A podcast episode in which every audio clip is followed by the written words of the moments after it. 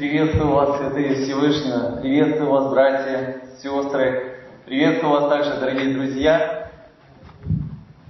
Приветствую вас славным именем Господа нашего Иисуса Христа, Его благодатью, Его любовью. Я понимаю, что вот эти первые несколько секунд – это такой момент, когда вы смотрите на меня, сложно еще что-то воспринимается, и так нарисуйте мой образ – но когда мы видим человека, первое, что мы, голос не всегда сразу воспринимается. Сразу надо нарисовать его силуэт, во что одет, как выглядит. Видите меня? Слышите? Слава Богу. Итак, э, всем комфортно, всем удобно.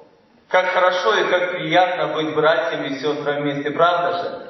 Две недели, две субботы фактически мы Э, не имели возможность собираться в данном месте. И э, для меня лично эти две недели были очень сложными. Сложными потому, что я не мог быть с вами, я не мог быть среди вас, среди своей семьи.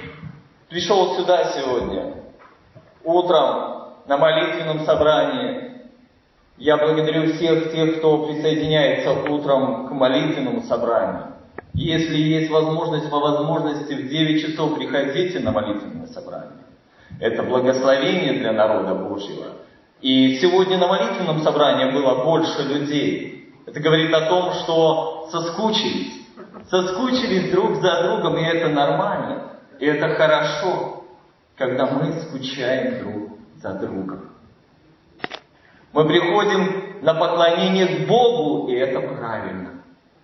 Но мы также приходим сюда, на это место поклонения, для того, чтобы встретиться, для того, чтобы обняться, для того, чтобы увидеться и спросить, слушай, как дела? Как ты жила? Как твое здоровье? Здесь, вот в этом коллективе, здесь, вот в этом собрании таких разных, неповторимых, таких где-то несовершенных, мы формируем свой характер для вечности.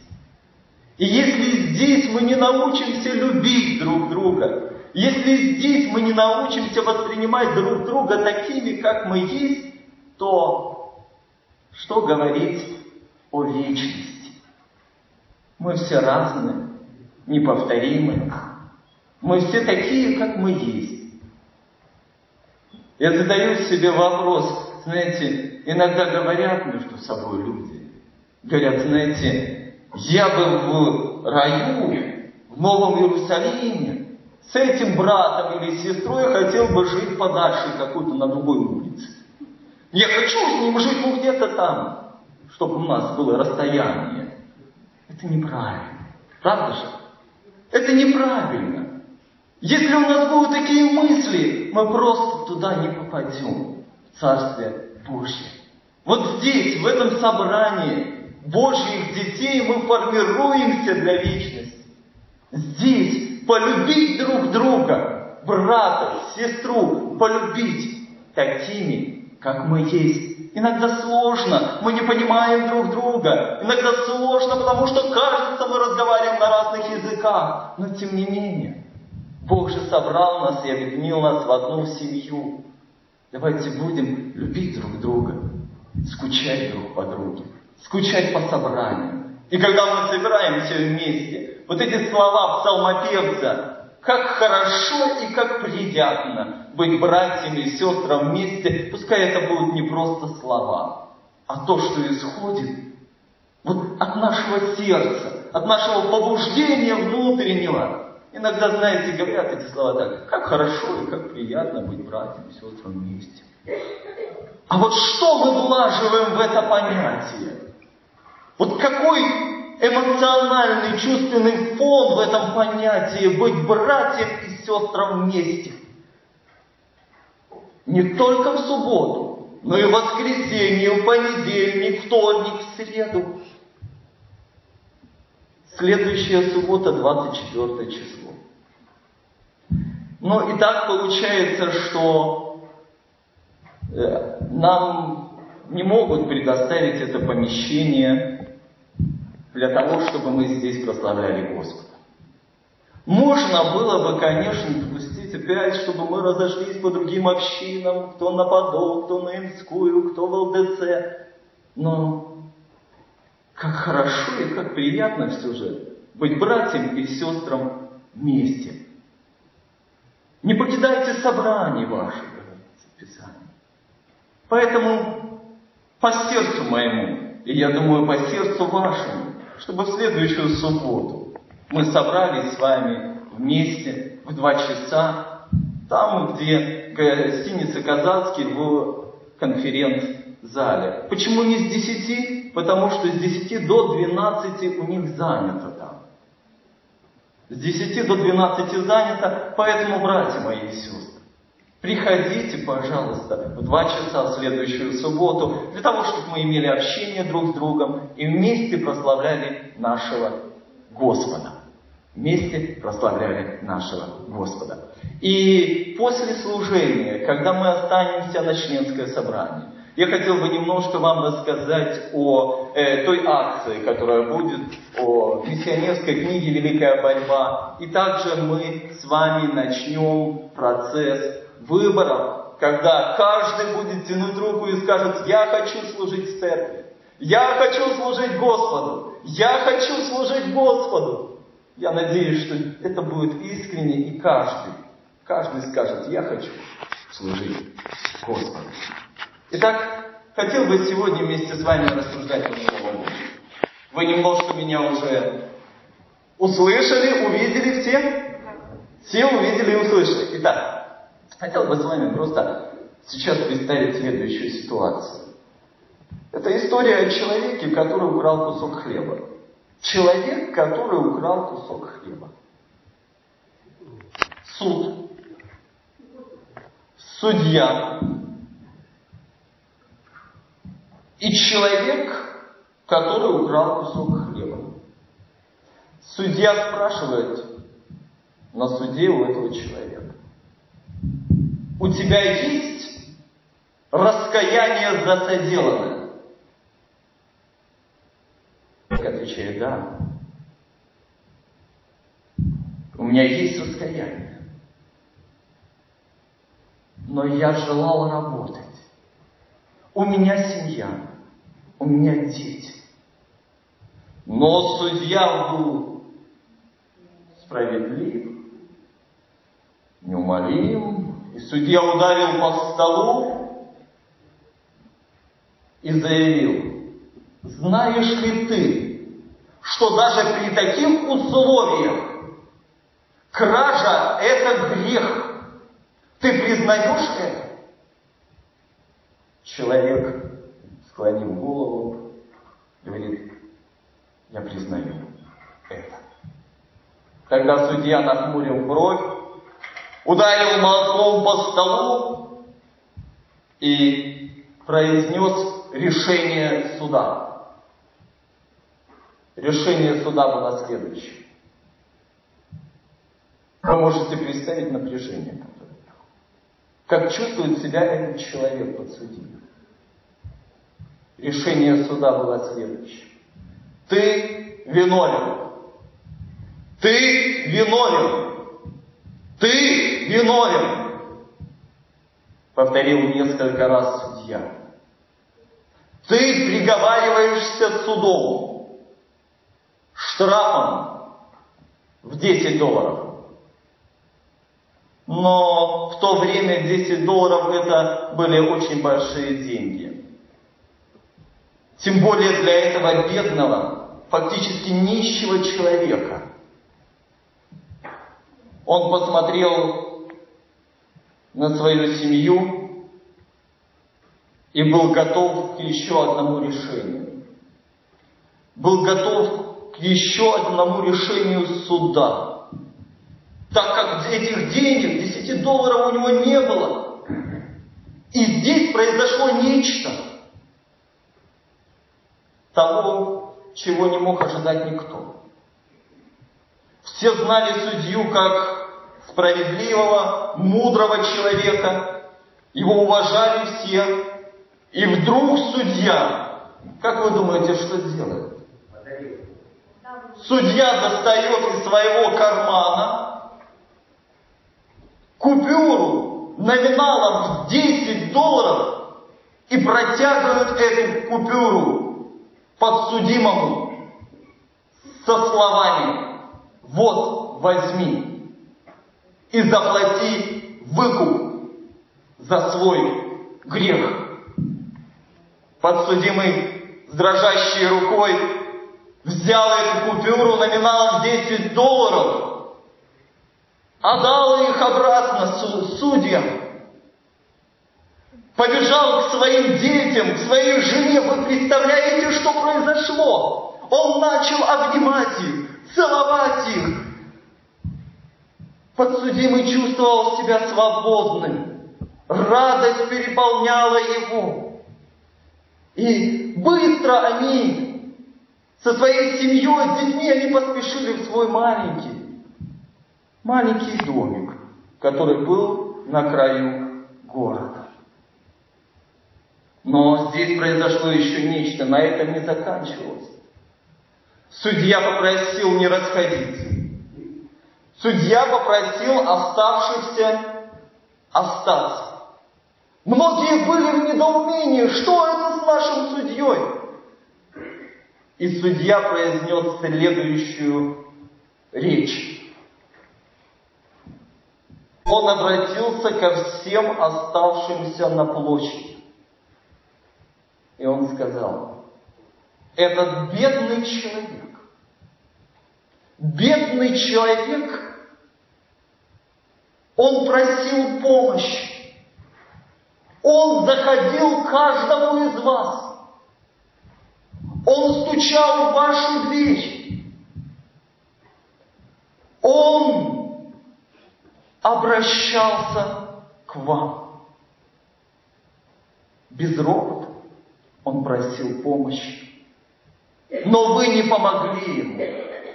И даже тот, кто открыл дверь, стукнул его ногой и сказал, иди отсюда. Вы не помогли ему. Вы все виновны, сказал судья. Судья снова вознес свой молот и прозвучал стук. И судья громогласно произнес следующее решение. С каждого полагается штраф по одному доллару и бросил шляпу в толпу. Собрали в эту шляпу 90 долларов. Люди, опустив голову, медленно удалялись с площади. Судья взял эту шляпу с деньгами и принес человеку, которого он несколько часов тому назад оштрафовал на 10 долларов. Судья протянул шляпу этому человеку и, глядя в глаза, сказал несколько слов. Всего лишь несколько слов, которые звучали как бы призыв Начни новую жизнь. Начни новую жизнь, мой дорогой друг. Начни новую жизнь. Наш Господь является великим судьей. Аминь. Он заплатил за наши грехи. Аминь. Он заплатил за мой грех и за твой грех. Моя дорогая сестра, мой дорогой брат, мой друг, Он заплатил за нас. Он справедливый и любящий Бог. Он умер и воскрес, чтобы мы с вами имели жизнь. Чтобы мы с вами имели жизнь вечную, жизнь, как говорится в Священном Писании, жизнь с чем? Вот то, что сделал наш Господь великий судья. Господь дает мне и тебе гораздо больше, чем 50, 100, тысячу долларов, гораздо больше, чем все миллиарды мира. Он дает мне и тебе возможность начать новую жизнь. Жизнь нового, измененного человека. Господь дарит подарок, дарит новую жизнь. Но это еще не все. Это еще не все. Господь обещает нам. Что Он обещает нам? Вечность. Слышите? Господь обещает вечность. Господь милостивый и любящий Бог, сильный и справедливый. И здесь у меня, знаете, реакция естественная. Боже, но как я, как я могу отозваться на Твою любовь? Как я могу ответить Тебе, Боже, на Твою благодать? Как я могу ответить Тебе, Господи, на Твои простертые руки ко мне? В книге Откровения есть 14 глава. В 14 главе записана трехангельская весть. В 14 главе, в книге Откровения, в седьмом тексте, написано, как я могу откликнуться на Божью любовь и что я могу дать Господу. А могу ли что? Давайте прочитаем вместе. Книга Откровения, 14 глава, 7 стих. Говорил он громким голосом. Громким голосом. Дабы кто не сказал, что не слышал. Убойтесь Бога и воздайте Ему славу, ибо наступил час суда Его. И поклонитесь сотворившему небо и землю, и море, и источники вод. Наш отзыв, мой личный отзыв на Божью любовь, первое, что мы прочитали, убойтесь, далее, воздайте и поклонитесь. Но есть вопрос. Бояться Бога?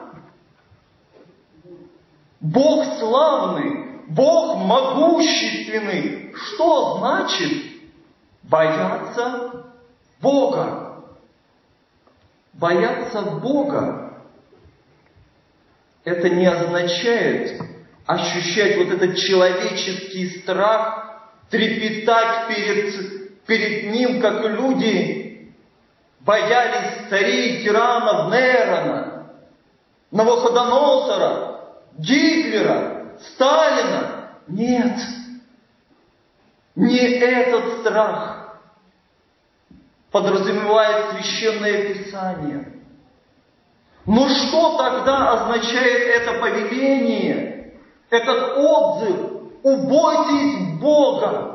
Какое же библейское определение этого повеления? Знаете, здесь очень интересная иллюстрация. Страх – это не человеческий страх. Бояться Бога – это не человеческое чувствование. Многие на похоронах стали наплакали. Но это не означает, что все его любили. Страх человеческий, вот этот страх перед Богом очень и очень разные вещи. Бояться Бога – первое. Библейское понятие страха Божьего, бояться Бога, это бояться огорчить Его, бояться опечалить Его. Это означает любить. А когда ты любишь, есть здесь те, которые любят. Вижу, молодежь сидят рядышком, рядышком. Есть здесь, и кто постарше, есть здесь, кто любит. А когда ты любишь, что ты хочешь обидеть? Ты стараешься, знаете, вот так на цыпочках ходить. Ты стараешься вот так рядышком сесть, сказать что-то доброе, принести какую-то пентеклюшку маленькую, там сирени веточку, э, маленькую открыточку. Все для тебя, любимая. Все для тебя, милая. Все для тебя, мой хороший. Ну, правда же так? Когда ты любишь, ты с трепетом относишься к человеку, которого ты любишь, ты не желаешь, чтобы он был печальным. Ты не желаешь его огорчить. Это означает любить. А когда ты любишь, тогда ты знаешь, что нужно делать для того, чтобы не опечалить, не огорчить. Правда же? Тогда ты знаешь, что сказать на ушко. Тогда ты знаешь, как подойти. Тогда ты так, вися руками, ты смотришь, нет, ну, только не обижайся на меня, пожалуйста. Пожалуйста. Однажды жена спросила у своего мужа, знаете, иногда бывает, жены часто спрашивают, много вопросов задают, и жена спрашивает своего мужа. Муж часто ездил в командировке, она говорит, когда ты далеко, мой дорогой, когда ты далеко, думаешь ли ты обо мне? Интересный вопрос. Ну, ты думаешь обо мне, когда ты далеко, а муж не отвечает. Думаю ли я о тебе, когда я далеко? Он говорит, смотрит ей в глаза и говорит, прости, но я не в состоянии думать о тебе постоянно. Я не в состоянии думать о тебе каждую минуту и каждую секунду своей жизни. Я не в состоянии. Жена немножко так изменилась сразу при но следующее, что он сказал, он достал из кармана своего пиджака, достал ее фотографию и говорит, но я всегда, где бы я ни был, я всегда вожу с собой твою фотографию. И когда у меня есть свободное время, я смотрю на эту фотографию.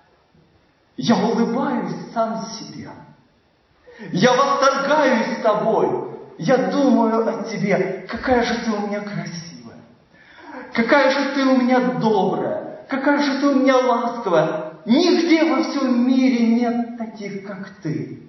Я не могу думать о тебе каждую минуту. Я не могу думать о тебе каждую секунду. Но когда мне приходится принимать то или иное важное решение, тогда я думаю о тебе. Когда мне приходится принимать то или иное важное решение, я думаю о тебе. Можно сделать небольшой духовный вывод. Думайте о Господе, когда принимаете то или иное решение в своей жизни. Думайте о Господе. Бояться Бога – это бояться огорчить и опечалить Его. Принимая решение, думайте о Господе. Второй момент. Бояться Бога – это уважение это иметь уважение к Нему. Тот, который создал меня, тот, который создал всю Вселенную, иметь уважение. К сожалению, мои братья и сестры, сегодня во многих церквях протестантского направления становится, знаете что, очень понебратское отношение с Господом. Понебратское отношение с Господом. Когда я прихожу на место поклонения, я прихожу к Господу с уважением. Сегодня очень много можно услышать, когда пастор той или иной церкви рассказывает, говорит, когда я греюсь, Бог стоит рядом и напевает мне на ушко приятную песню. Что это за отношение к Богу? Другой говорит, когда я сажусь в машину, завожу двигатель, ключ поворачиваю, Бог сидит рядом и гладит меня по, по волосам. Это что за отношение к Богу? Не должно быть понебратского отношения к Богу. Бояться Бога – это иметь уважение к Нему. И если я пришел на место поклонения к Богу, я не разговариваю о посторонних мыслях о посторонних там каких-то делах, я не шуршу в пакете, я не читаю свежую прессу. Я уважаю Господа. Бояться Бога – это третий момент. Это считаться с Божьей волей, принимая то или иное решение относительно Божьей воли, а, Божьей воли, а не своего порыва. Это Бояться Бога – это считаться с Божьей волей, а не со своим порывом. Знаете, мне хочется, и я буду так делать, как мне хочется.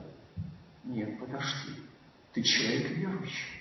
Засвидетельствуй свою веру тем, что в твоей жизни воля Божья, она важнее, чем твой порыв. Пятое, или вернее четвертое, бояться Бога – это слушать Его. Угу. Это что? Слушать Его.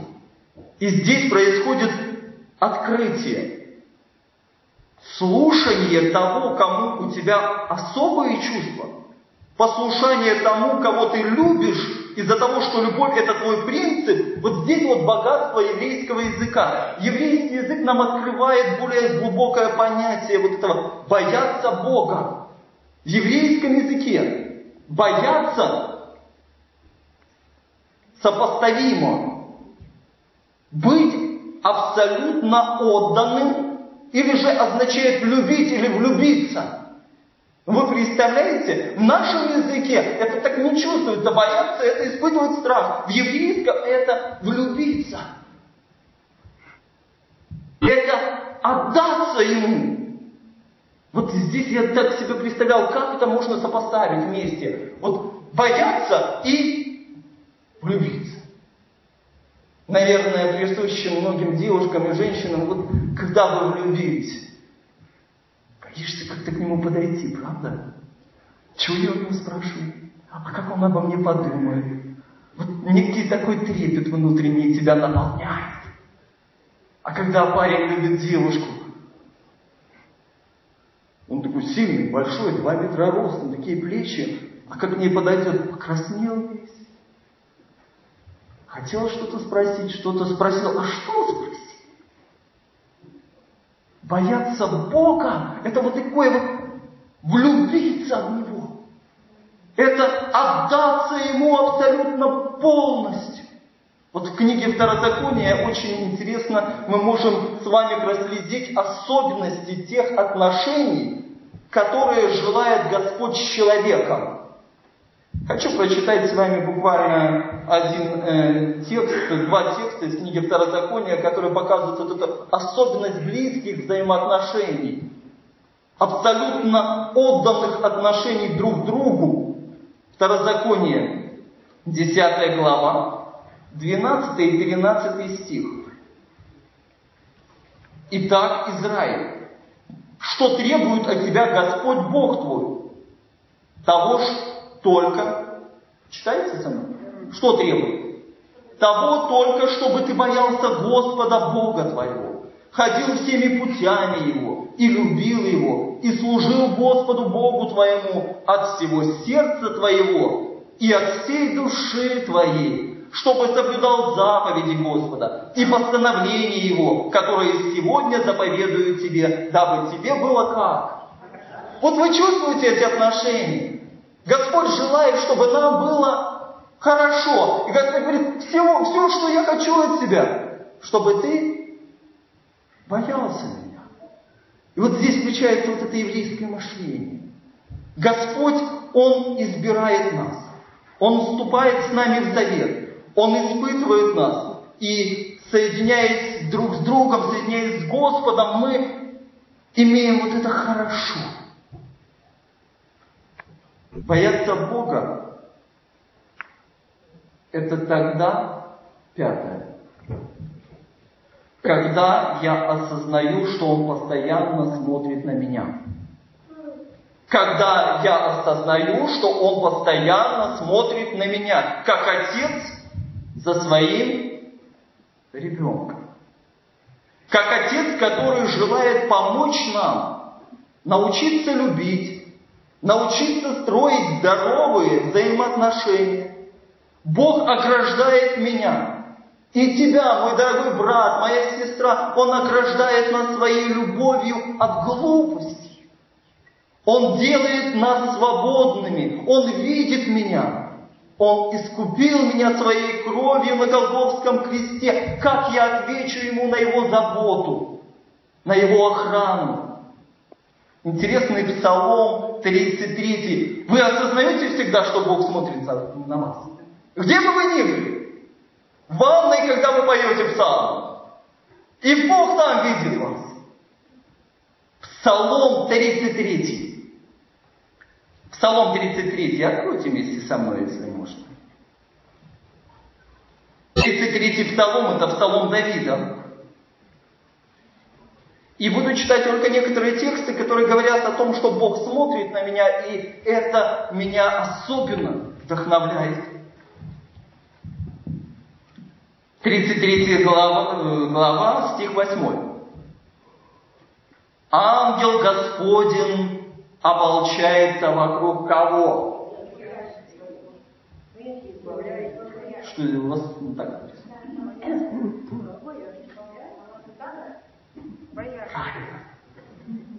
Ангел Господень ополчается вокруг боящихся Его и избавляет кого?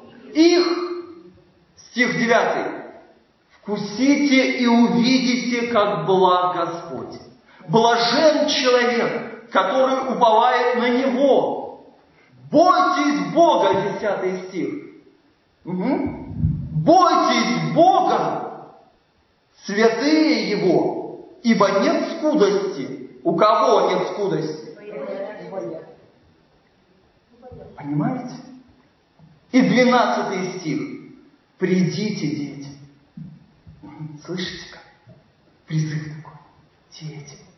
Придите, дети. Послушайте меня. Чему научим?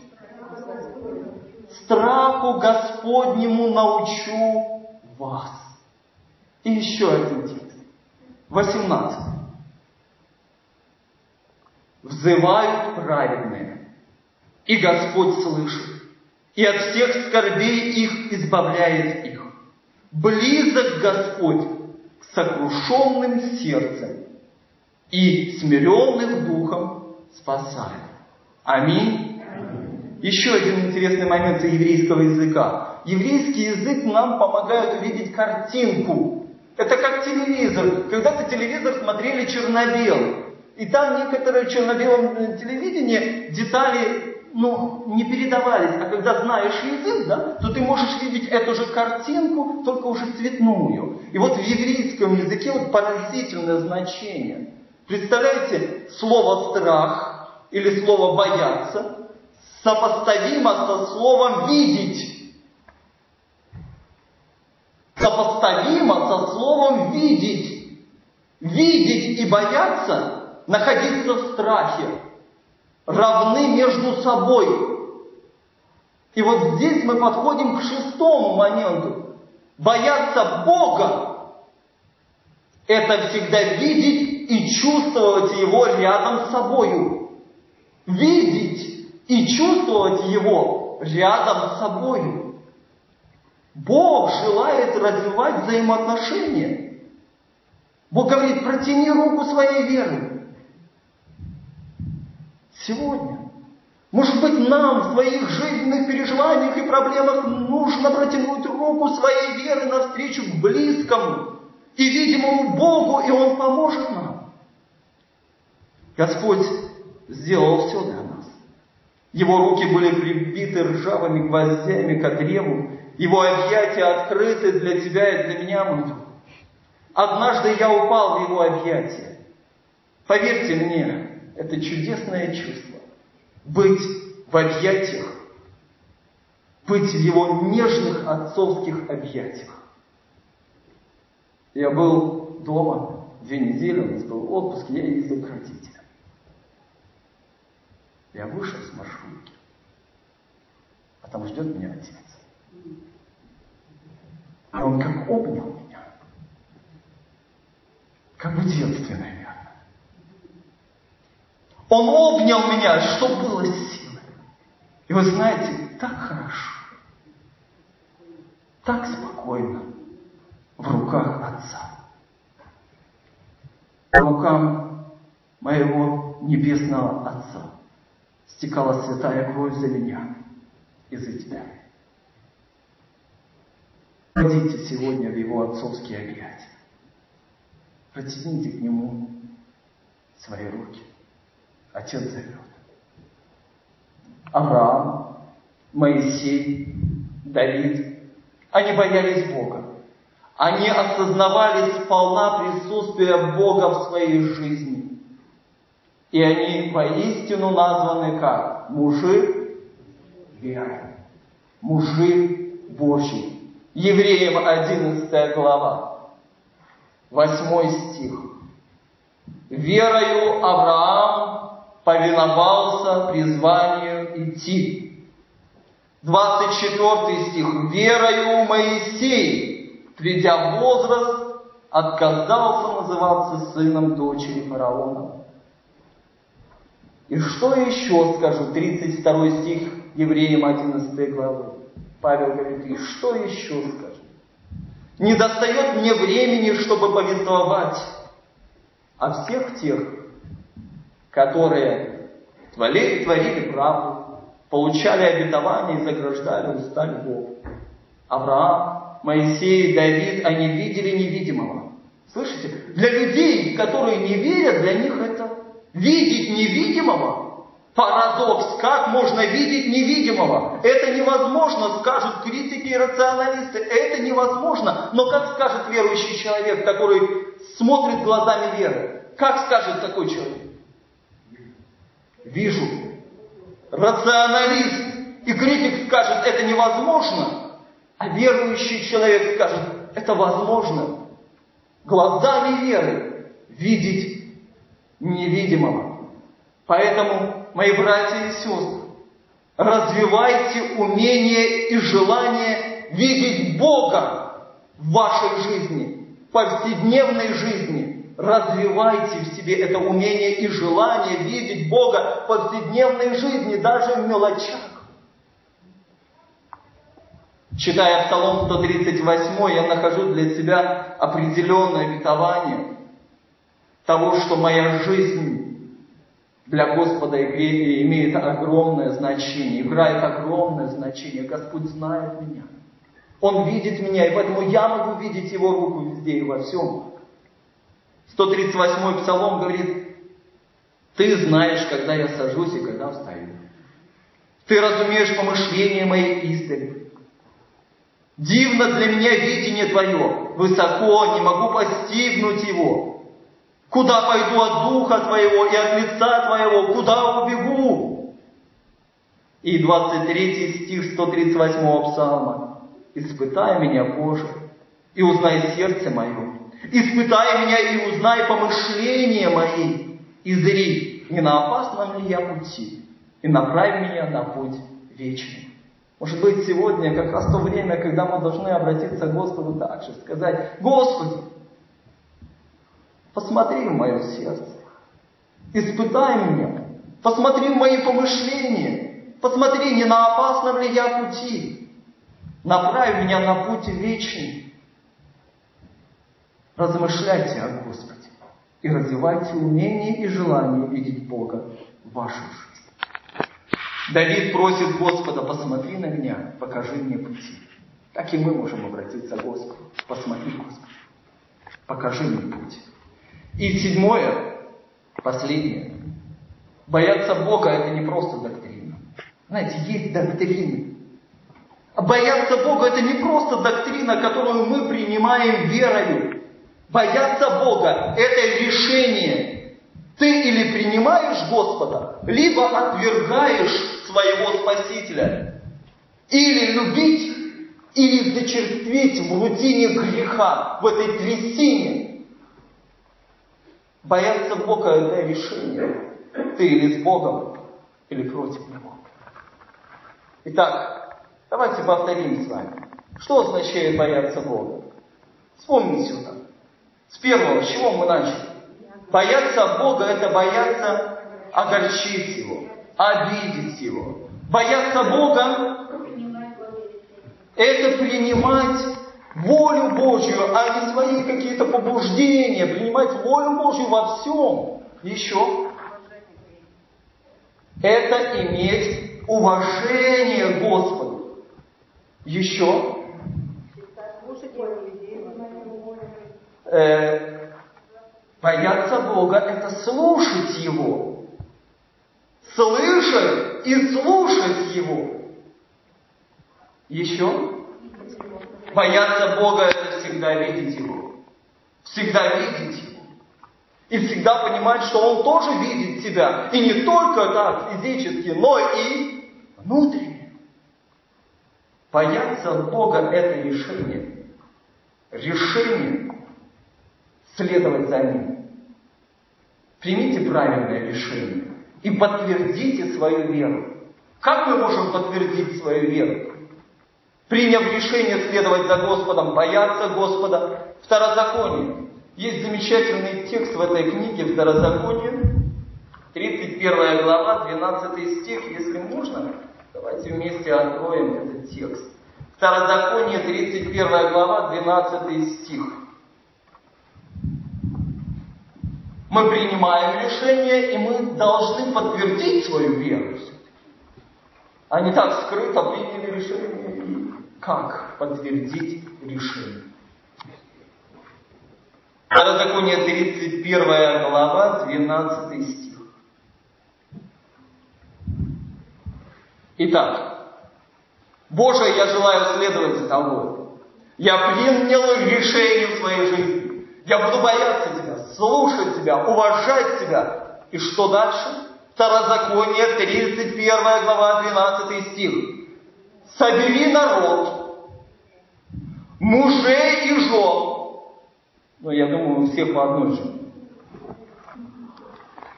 Итак, ты принял решение. Собери народ, мужей и жен и детей, и пришельцев твоих, которые будут в жилищах твоих, чтобы они слушали и учились, и чтобы боялись Господа Бога вашего и старались исполнять все слова закона сего. Как мы можем подтвердить наше решение бояться Бога? Пришла домой, скажи мужу, я буду бояться Господа. Я буду любить Господа. Я буду следовать Его путями. Я буду соблюдать заповеди Его. Детям приди и скажи, вы знаете, мои дорогие, родные дети, дочь моя, сын, я верующий человек. Я принял решение следовать за Господом. И я хочу, чтобы вы сделали то же самое, потому что это благословение. Приходят к вам гости, налили им чай, пирожки, общаетесь и скажите пришельцу, что ты знаешь, мой дорогой друг, я люблю Господа. Я принял решение следовать за Господа, и это изменило мою жизнь. Ты посмотри, это изменило весь ход моих мыслей, это изменило мои глаза, они сияют, это изменило все в моей жизни. И когда вы будете говорить, не молчать, они будут слышать, чтобы и они боялись Господа Бога вашего, правильно боялись. Не тот страх, который пытаются нам навеять какие-то традиционные, как говорят церкви. Бог сидит там где-то на кресле жезлом, желает наказать. Нет, не это страх Божий. Когда мы принимаем решение, решение бояться своего Господа, любить Его всем своим сердцем и всей душою своей, мы должны засвидетельствовать об этом. Ибо время уже близко, ибо Господь наш уже рядом, справедливость Его и милость Его уже рядом. В книге Исаия в 11 главе в 3 тексте написано «И страхом Господним исполнится, и будет судить не по взгляду очей своих, и не по слуху ушей своих решать дела». Господь уже близко. Если мы решаем следовать за Господом, нам нужно свидетельство. Давайте попробуем вместе. Завершение. Повторить слова псалмопевца. Вместе эти слова. И пускай они станут нашим девизом в христианской жизни, в нашем ожидании пришествия Христа. Откройте вместе, мы вместе прочитаем с вами этот девиз. Псалом 34, 34, 9. Как бы там ни было, и что бы там ни было, как бы дьявол не нападал на меня, в этой великой борьбе у меня есть девиз. Псалом 34.9. Открыли? Все откройте, пожалуйста. Ничем будем пользоваться. Прочитайте просто про себя. Вот сейчас, сидя на местах, прочитайте про себя. Повторите несколько раз этот. В этой жизни суеты и неурядиц. В этой жизни много несправедливости. В этой жизни много потерь. Но у меня есть девиз. Псалом 34, 9. Давайте мы его вместе прочитаем. А моя душа, давайте вместе. А моя душа радоваться о Господе, будет веселиться о спасении от Него. еще раз. А моя душа будет радоваться о Господе. Будет веселиться о чем? О спасении о Нем. Братья и сестры, бояться Господа – это решение. Решение моих и твоих проблем. И самое главное, это решение проблемы греха. Бояться Господа – это иметь радость. Ведь наш Господь, великий и милосердный в своей любви к нам. Бояться Бога – это испытать счастье. Испытайте, мои дорогие, испытайте это, это счастье, эту радость присутствия Бога в вашей жизни. Пребывайте в Господе. Каждый день переживайте это в своей жизни бояться Бога. И что бы там ни случилось, а моя душа будет радоваться о Господе, будет веселиться о спасении от Него. Да поможет нам в этом Господь Бог. Аминь.